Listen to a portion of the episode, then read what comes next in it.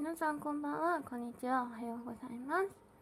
今日は久々に自己物件日記をしたいと思います。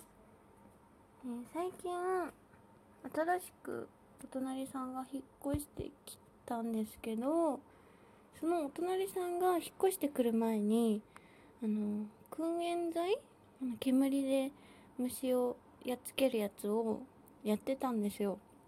で、そのせいか、私の方の部屋にめっちゃ虫がとか G とかが出てきて今までこんなことなかったのにって思ってちょっと害虫駆除的なことをね頼んだんですよ。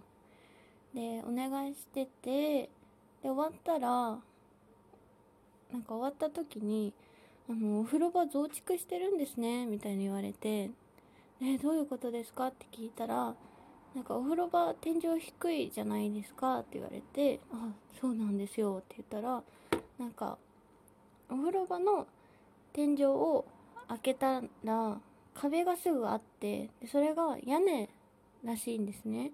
で屋根の高さがもう限界があったからお風呂場の天井を低くせざるを得なかったそうなんですね。で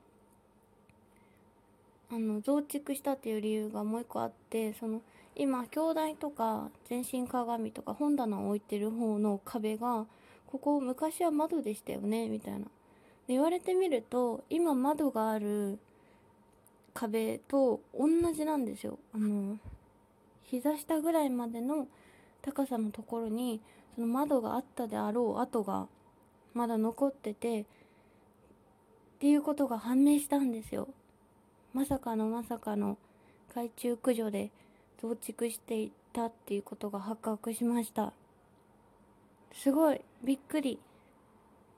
外から見るとなんか普通の家なんですけどやっぱ分かる人には分かるみたいでそんなこと言われました。でもわざわざね増築してお風呂場にするってめっちゃお金かかるらしいんですよ。こんな古いアパートなのに。大家さんは。大変だったろうにと思いつつ。以上自己物件人気です。あそうだもう一個あったんだ。なんかそのお風呂場に続くドアのところに口紅みたいなクレヨンみたいなものでなんか線が描かれてて。でも私は口紅持ってないしクレヨンもないしなって思ってってたら全然消せなくて激落ちくんを駆使してやっと消せたんですよ。あれは何なんですかね。そんなことがありました。あと前回近所にとある英単語がいっぱい書かれててこれは都市伝説になるんじゃないかって思っていろいろ調べてたらなんとそれがとあるアーティストさんの仕業でした。全然都市伝説じゃなかった。残念。だからそのアーティストさんの名前をその道にいっぱい書いていただけだったみたいです。残念。これがね新しい都市伝説になってればなと思ったんですけど全然あのこの辺に住んでる方も気づいてないみたいでした。がっかり。